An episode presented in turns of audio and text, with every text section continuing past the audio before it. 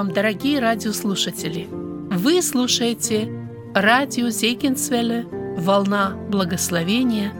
В этой радиопередаче вы услышите проповеди на разные темы. Говорит Вениамин Назарук.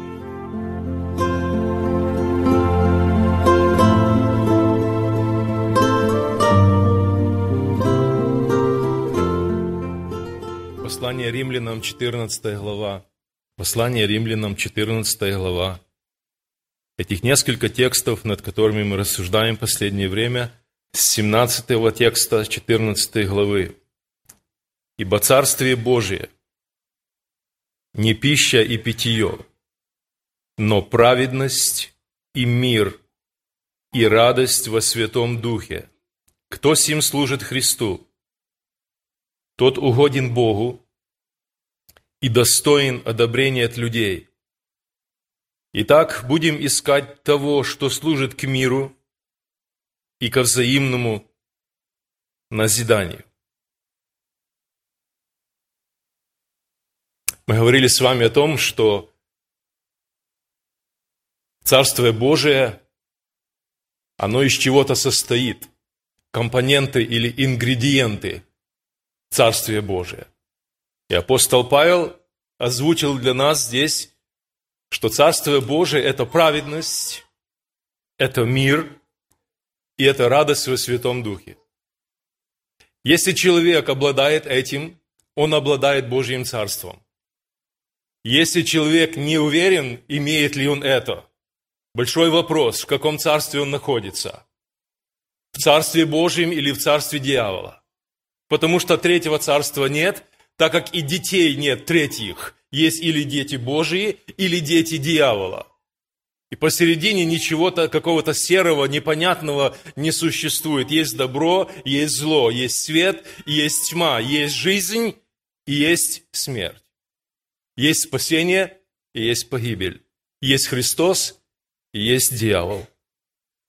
Мы говорили с вами в прошлый раз, братья и сестры, что такое мир – что это состояние спокойствия, это состояние внутренней сердечной тишины, покоя, это состояние согласия, это состояние отсутствия вражды, ссоры, войны, это отсутствие желания причинить кому-либо зло, состояние мира, которое дает Бог.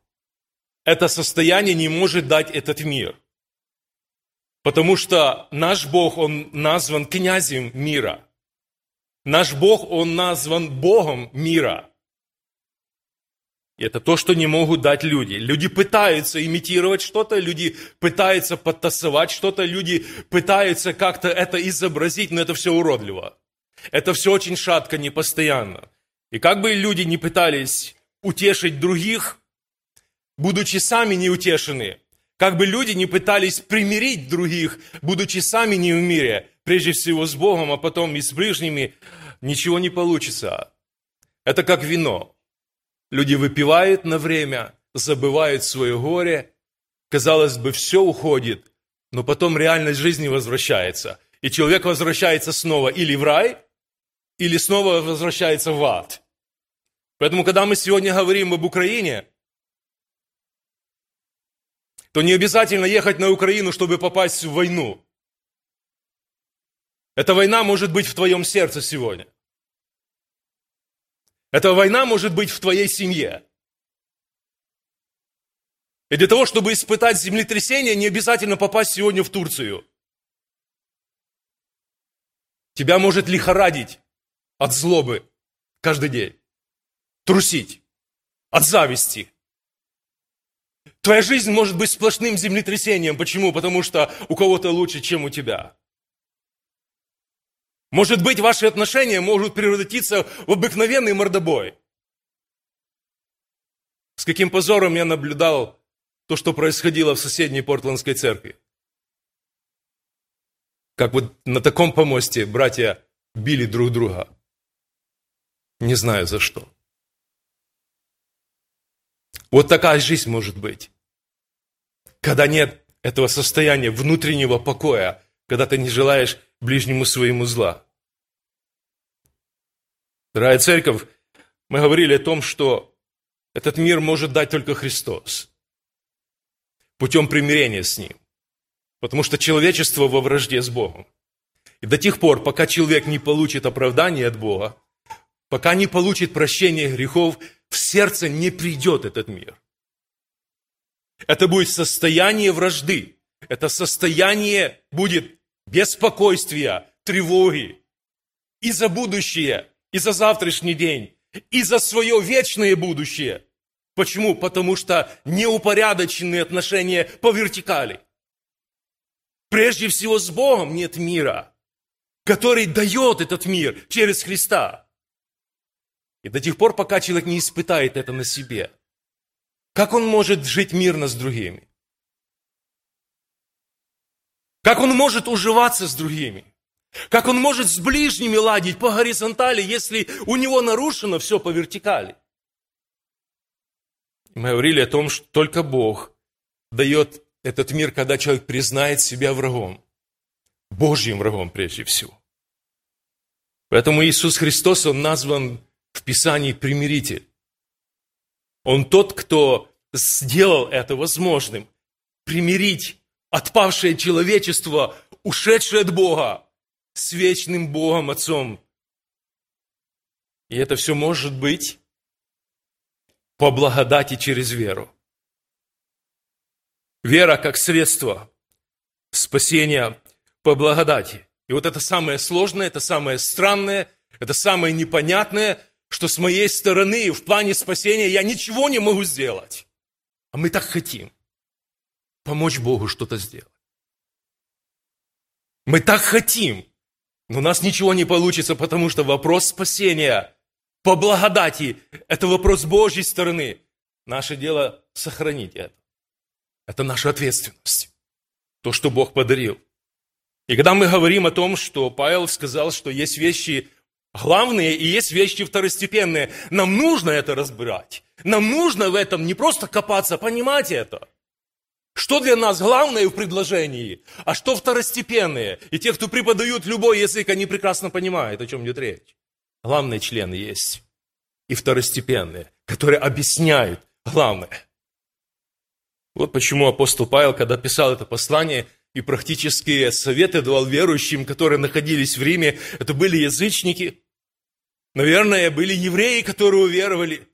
И вот это месседж от Бога, это Евангелие было, что есть вещи, которые могут разъединять людей, потому что они по-разному смотрят. И в этом нет ничего странного.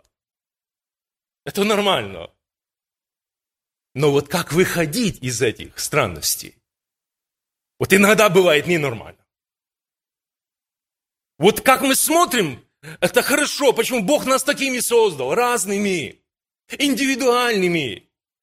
И мы смотрим на одну и ту же вещь, и каждый ее видит по-разному, как и те четыре евангелиста, которые писали Евангелие. Казалось бы, они писали об одном Христе, они писали об одних событиях. Один смотрит с одной стороны, другой дописывает с третьей, но они обрисовали одну и ту же вазу. Братья и сестры, я хочу сегодня, чтобы мы посмотрели, когда приобретаем мы мир с Богом, почему его нужно хранить. Почему нужно хранить тот мир, который мы получили с Богом? Потому что оно того стоит. Я как-то рассуждал с детьми, что такое сейф.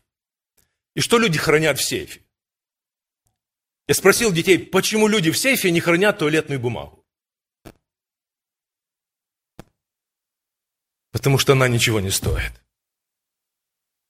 И казалось бы, это не место, где хранить эту бумагу.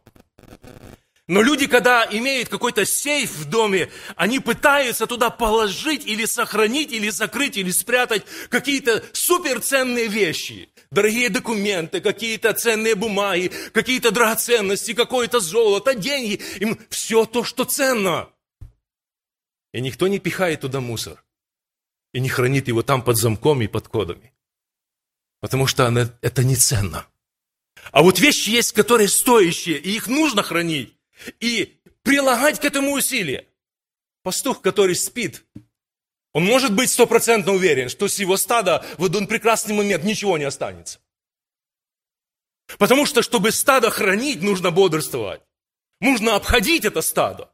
Нужно смотреть за этим стадом. Нужно выявлять, что происходит в этом стаде. Тогда ты сможешь сохранить то, что тебе верено. Братья и сестры, это необходимо прежде всего мне. Хранить мир прежде всего необходимо мне, не кому-то другому. Почему? Потому что это как прощение. Если человек согрешил перед вами, скажите, какая будет польза вам от того, что вы будете носить непрощение в своем сердце на вашего ближнего? Никакой. Вы, наоборот, будете съедать себя изнутри. Вы будете разрушать себя. И вот этот груз непрощения, этот камень, он будет уничтожать вас. Потому прежде всего нужно мне самому от него освободиться от этого груза. Выбросить это из своего сердца и простить ему.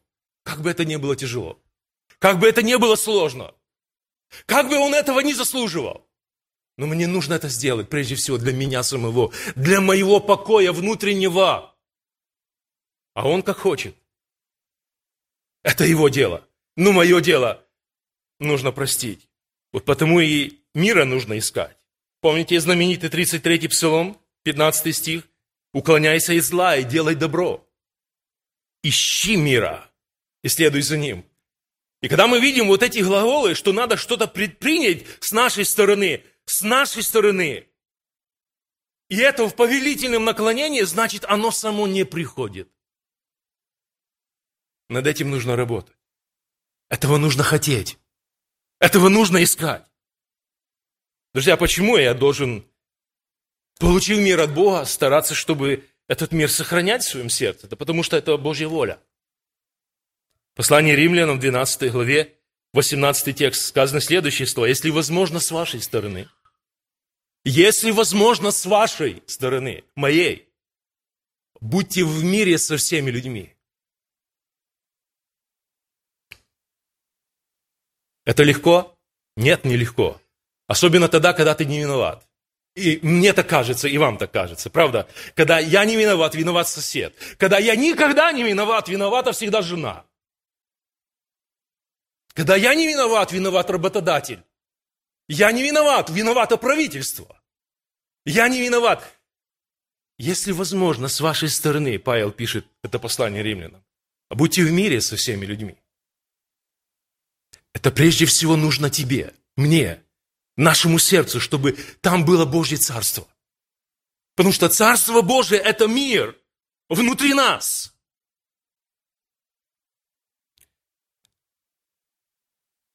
Послание евреям, 12 глава. Я читаю сегодня эти тексты, друзья, напоминаю их себе и нам.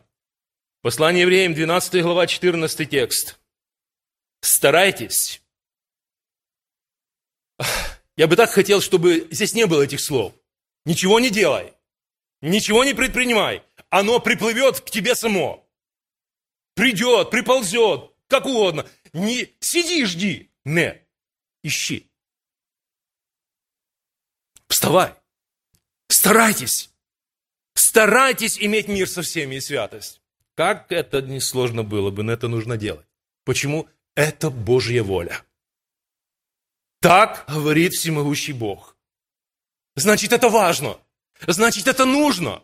Это не просто мы получили какой-то пакет мира от Бога, и мы теперь храним его в своем сердце, в сейфе закрыли, и все. Нет. Вот это состояние покоя внутреннего, которое Бог дает от получения прощения и спасения. Теперь мы должны показать, что это в нашем сердце есть с нашими ближними.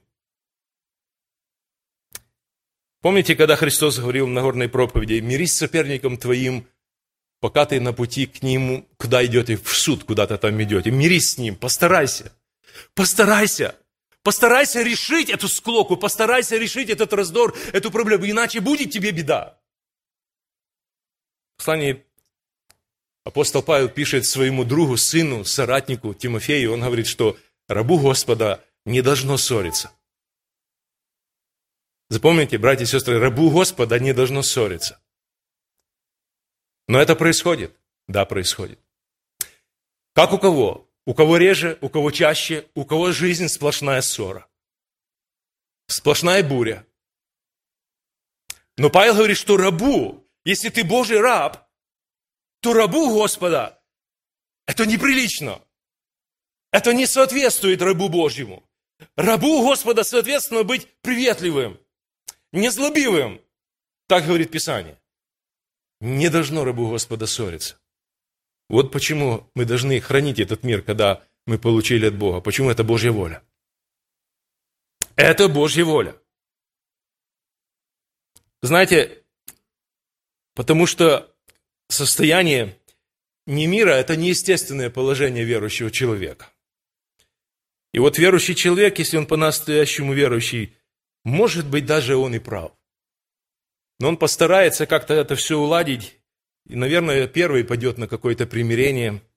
Он, если он даже виноват, это очень сложно. Вот во втором послании к Коринфянам, во втором послании к Коринфянам, пятая глава, Второе послание к Коринфянам, 5 глава. Посмотрите 19 текст, что написано. «Потому что Бог». Здесь очень правильно все расставлено. «Потому что Бог во Христе». Другими словами, через Христа. Примирил с собою мир. Не уменяя людям преступления их и дал нам слово примирения. Братья и сестры, скажите, пожалуйста, в том, что случилось в Эдемском саду, в чем виноват был Бог? Какая его вина была? Это люди, поступив подобным образом, нарушили этот завет. И они ушли от Бога. Они потеряли контакт с Богом, потеряли контакт с жизнью, со светом, со всемогущим Богом, потерялись отношения. А вот здесь происходит нечто непонятное для меня. Вот то, о чем я сказал, что это неестественно, это, это как бы очень сложно понять. Смотрите, Бог во Христе, Бог через Христа, Он не ждет, пока люди пойдут к Нему. Он первый выходит навстречу людям и говорит, я готов вас простить через моего Сына. Вот это Божья любовь. Вот это сердце Бога. Вот это сердце мужа должно быть такое. Вот это сердце Любого христианина должно быть такое. Даже, может быть, когда и не виноват, абсолютно. И считаю себя прав. Но Бог так делает. И тогда мой вопрос стоит, я иду или я жду? Я иду первым навстречу или я жду в своей гордости? Покажу тебе. Ты должен это прочувствовать. И мы еще добавим несколько прилагательных таких из зоопарка и сделаем вот так, знаете, особо так больно. А Бог не таков. Поэтому ради мира, ради согласия, ради покоя, а, если я духовный, если я на высоте такой стою, а Павел пишет это духовным людям, Павел пишет это верующим людям, Павел пишет, начиная следующую главу, он говорит, мы сильные, должны сносить немощи бессильные. И если ты стоишь на такой духовной высоте, тебе это ничего не стоит. Сделай шаг первым. А мы не хотим. Мы не хотим, друзья, это делать. А оно того стоит. Оно того стоит. Потому что нужно понять, нужно войти в ситуацию. Мир сам не приходит, его нужно идти, искать. И прежде всего его нужно искать на коленях. Вот там, когда Павел пишет послание филиппийцам, что вы открываете свои желания пред Богом, вот там в этом состоянии разговора с Богом написано, что мир Божий наполнит ваше сердце, ваш ум, ваш разум, который превыше всякого человеческого понимания и соблюдет ваши сердца и помышления ваши во Христе Иисусе. Вот оно откуда берется.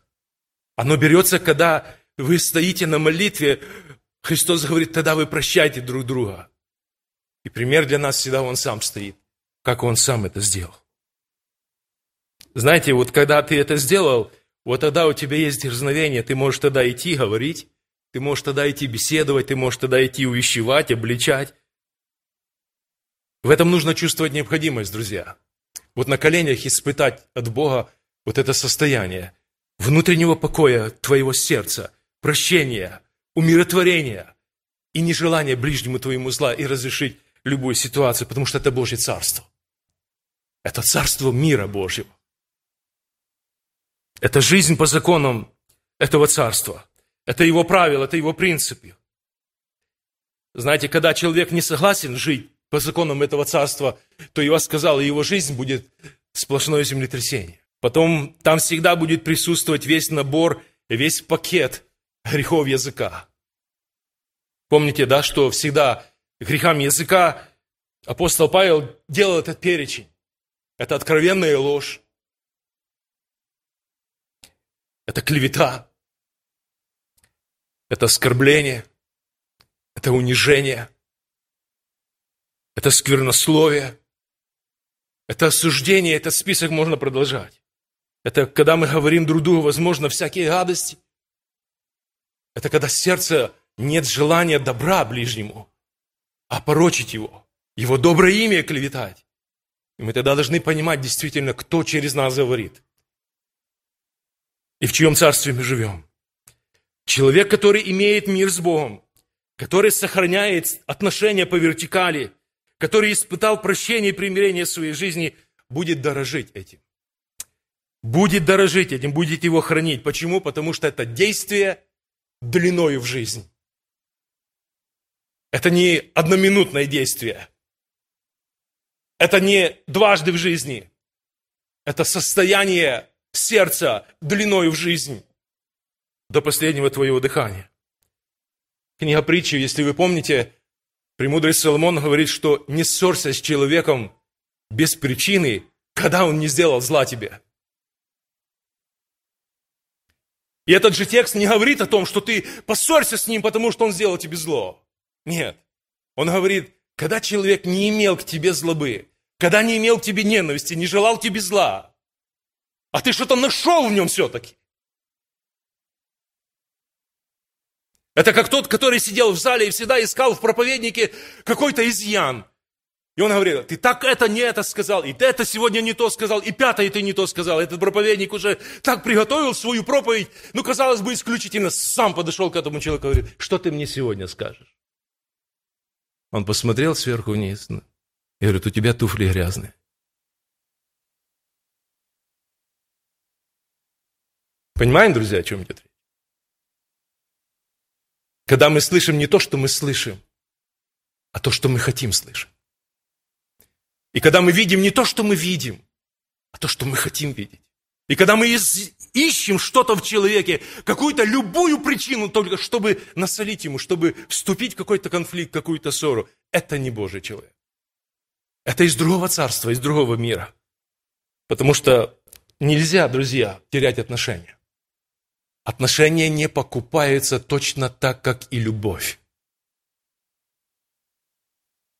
Вот почему оно того стоит. Оно того стоит, чтобы где-то унизить себя, смирить, возможно, где-то закусил губу, проглотить пилюлю, где-то огорчение, которое тебе причинили даже самые близкие, дорогие люди. Почему? Если ты хочешь в этом царстве жить, если ты хочешь иметь отношения с Богом, отпусти измученных, а не измученные. Отпусти их на свободу. Отпусти свое сердце.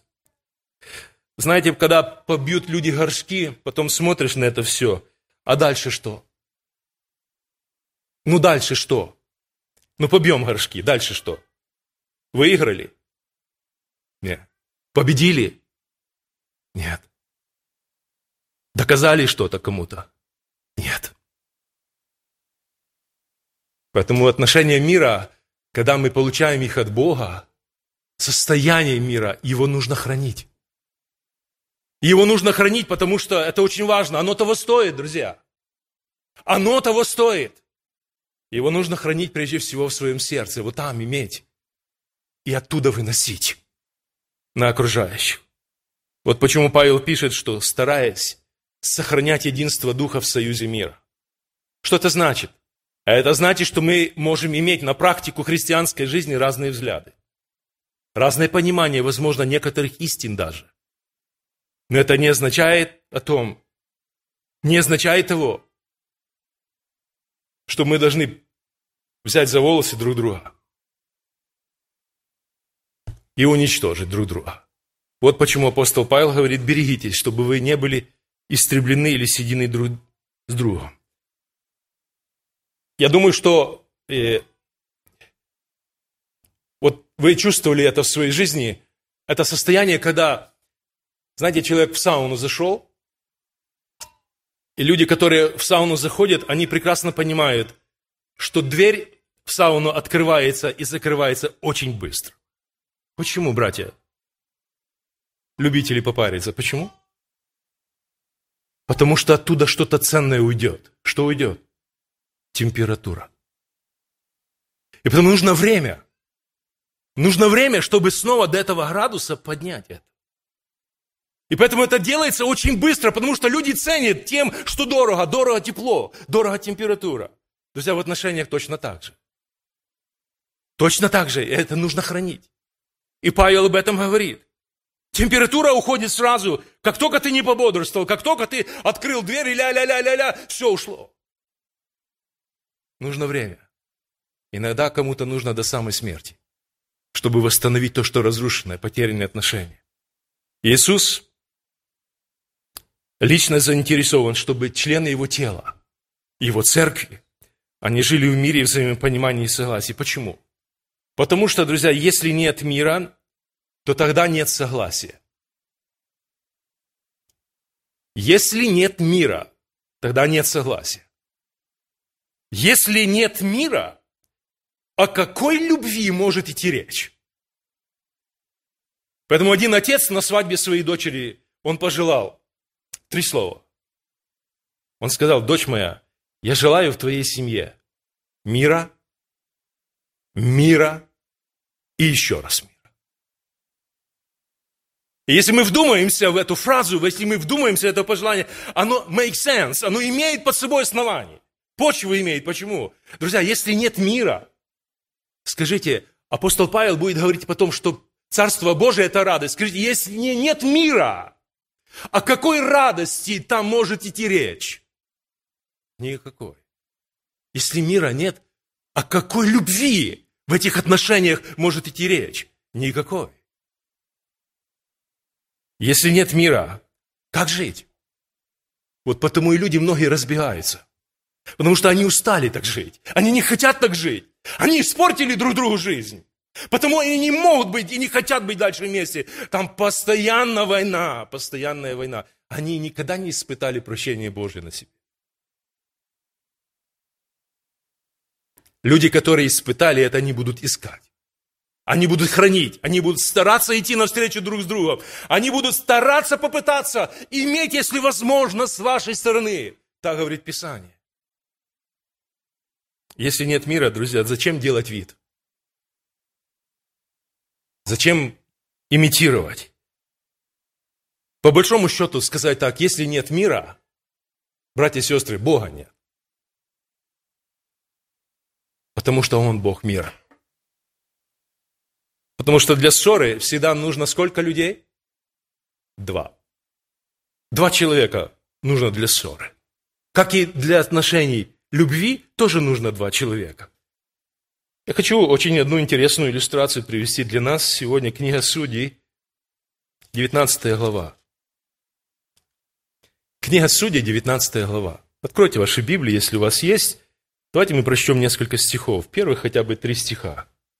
В те дни, когда не было царя у Израиля, жил один левит на склоне горы Ефремовой.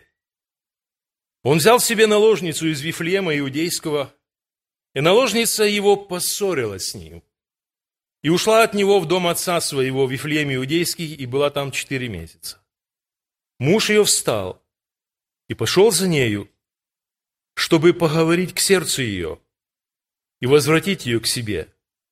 С ним был слуга его и пара послов.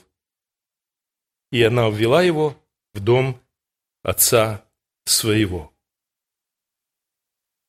Эта история знакома всем.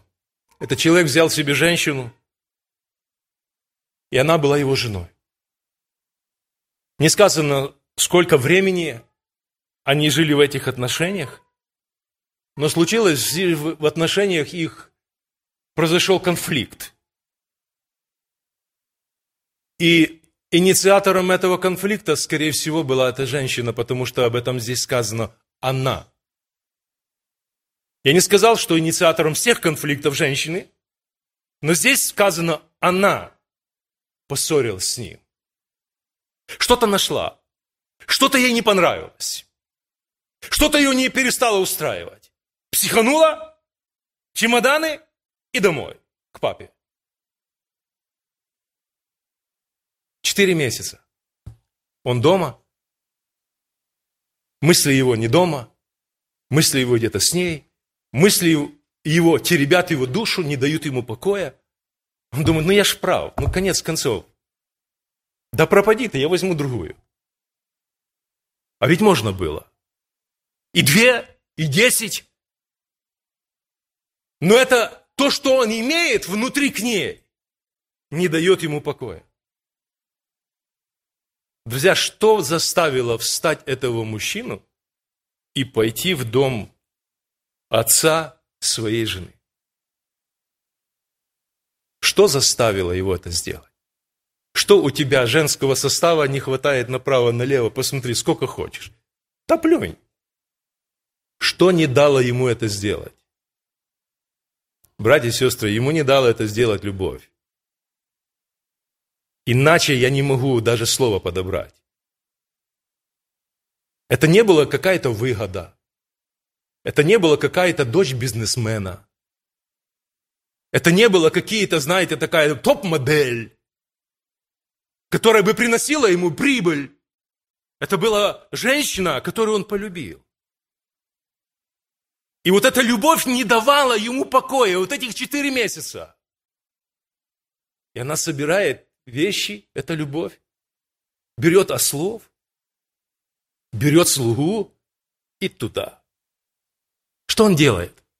Смотрите, как четко здесь написано – Третий стих. Муж ее встал и пошел за нею, чтобы что? Поговорить к сердцу ее. Вот что делает любовь. Любовь идет любые расстояния. Она не смотрит ни на что. Любовь преодолевает любые трудности. Она ломает любую гордость. А он встает и идет, чтобы поговорить к ее сердцу. Он хочет жить с ней. Он хочет ее вернуть. Она ему дорога. Он не может жить без нее. Он не может забыть ее, потому что она его частью. И что бы ни было, и она виновата была в этой ссоре, ушла к отцу, а он идет, чтобы ее возвратить, чтобы поговорить к ее сердцу. Это феноменально. Вот так делает Бог. Он идет первый, чтобы поговорить к нашему сердцу и сказать, я тебя люблю. Я хочу, чтобы ты была в моем доме. Я хочу с тобой жить. Я хочу, чтобы ты испытывала благословение моего дома, мое отношение, мою любовь к тебе. Я хочу, чтобы ты никогда не враждовала со мной. Так делает Бог. Так поступает Бог. Потому что Божье царство, друзья, это царство, это мир, царство. И этому очень завидует дьявол. Очень завидует. А наша задача не допустить, чтобы он бросил косточку раздора. И для того, чтобы расстроить, разрушить, рассоединить, развалить. Это дьявол. Он пришел, чтобы украсть, убить и погубить. Наша задача увидеть это. Наша задача видеть это и не дать возможности ему это сделать. Почему? Потому что это ненавидит Бог. А что именно ненавидит Бог? Книга притчи говорит, Бог ненавидит того, кто сеет раздор между братьями.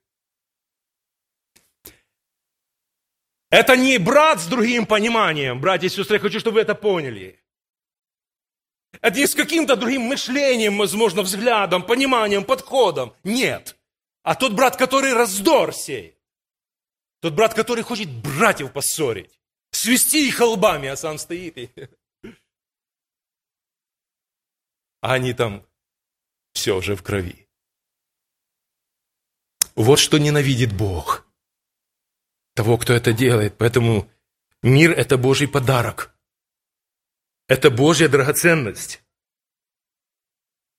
И я сказал, что мы очень бережно с драгоценностями обращаемся, потому что оно того стоит. И если мы понимаем, что Бог что-то в наши руки верил, что-то ценное, дорогостоящее, и мы должны это сохранить, и мы должны это явить людям этого мира, значит, Бог рассчитывает на нас. Вот наша задача – это предвидеть. Наша задача – это сохранить. Поэтому, погружаясь во Христа, соединяясь со Христом, мы погружаемся в Его покой.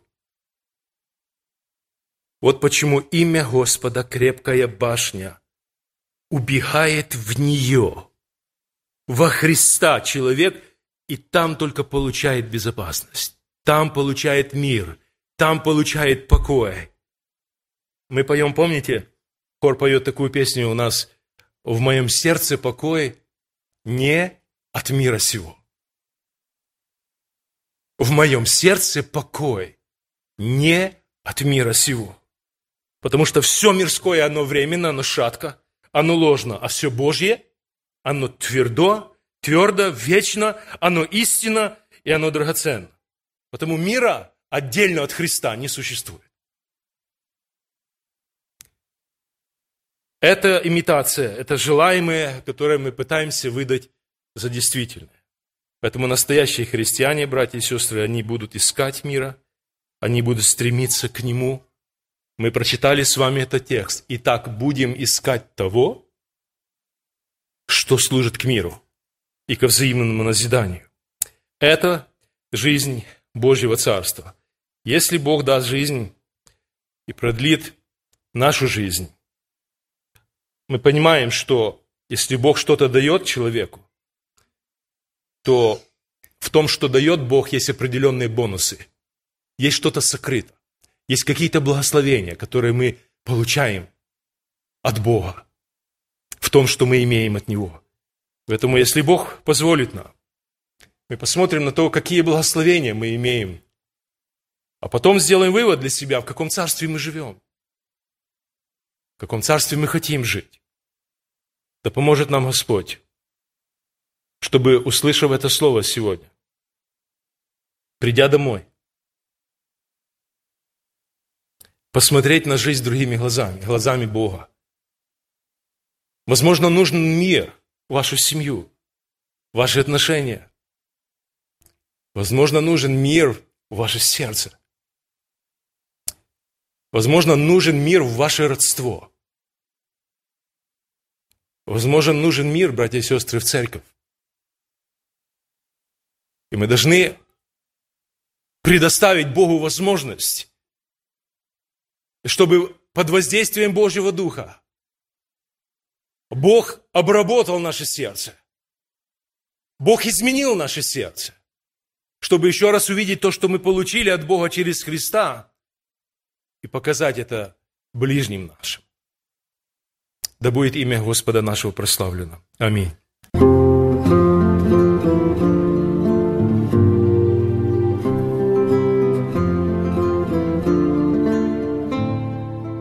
Вы слушали радио Зегенсвелле «Волна благословения», город Детмалт, Германия. Дорогие радиослушатели, мы желаем вам Божьих благословений.